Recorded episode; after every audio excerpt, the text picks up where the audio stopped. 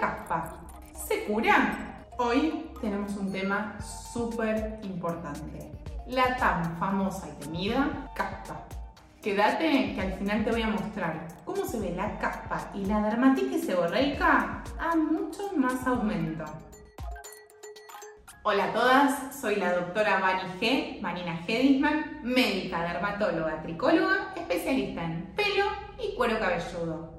Y contame, ¿alguna vez te diagnosticaron caspa o dermatitis seborreica? Este video lo estoy filmando en febrero del 2023 el que me encuentra dentro de un protocolo de investigación sobre shampoo con activos que tratan la caspa y la dermatitis seborreica. Amo la investigación, me parece apasionante poder encontrar respuesta a cómo mejorar la calidad de vida de pacientes con estos desequilibrios, que muchas veces les afectan a diario.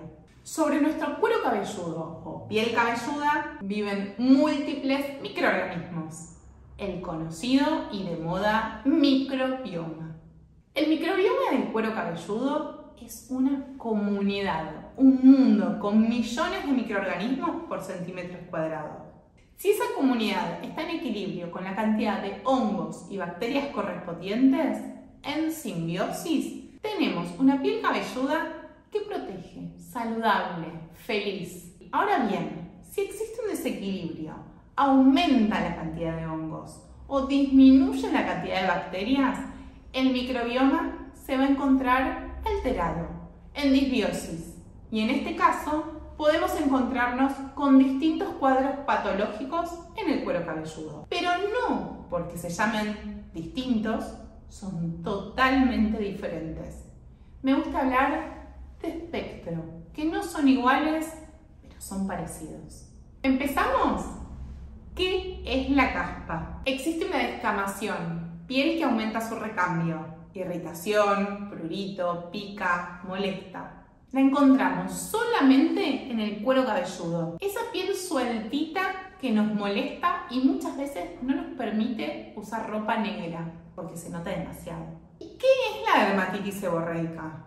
Es similar a la caspa, pero con mayor inflamación y puede afectar cejas, a los lados de la nariz, atrás de las orejas, la barba o el cuerpo. Escucho a diario pacientes que estuvieron en tratamiento por caspa o dermatitis seborreica y me dicen, hice el tratamiento, usé el shampoo, mejoré, pero cuando lo dejé volví a tener. No me curé. Lamento contarte que no existe cura, porque es una condición. Ya tenés esa predisposición, que con tratamiento lo vas a controlar, vas a estar mejor.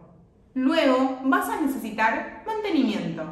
Seguramente seguir con tu shampoo alguna vez por semana. Y ante determinadas situaciones de estrés, cambio de clima o de cosméticos capilares, vas a tener que estar alerta a estos cambios. Tanto la caspa como la dermatitis seborreica se tratan, no se curan. Y entre esos tratamientos, tu especialista puede llegar a decidir, según diversas condiciones, entre shampoo, contiene ketoconazol, ácido salicílico, urea, piructolamina, ketuamida, disulfuro de selenio, así como lociones como por ejemplo de corticoides y hasta medicamentos orales. Lo principal es prevenir esos desequilibrios que gatillan, tener hábitos de higiene que mantengan el cuero cabelludo limpio, en equilibrio, pero tampoco tan limpio que sea agresivo. Cuando llega un paciente a vigiar con caspa, al ponerle el microscopio en el cuero cabelludo, lo vemos de esta forma.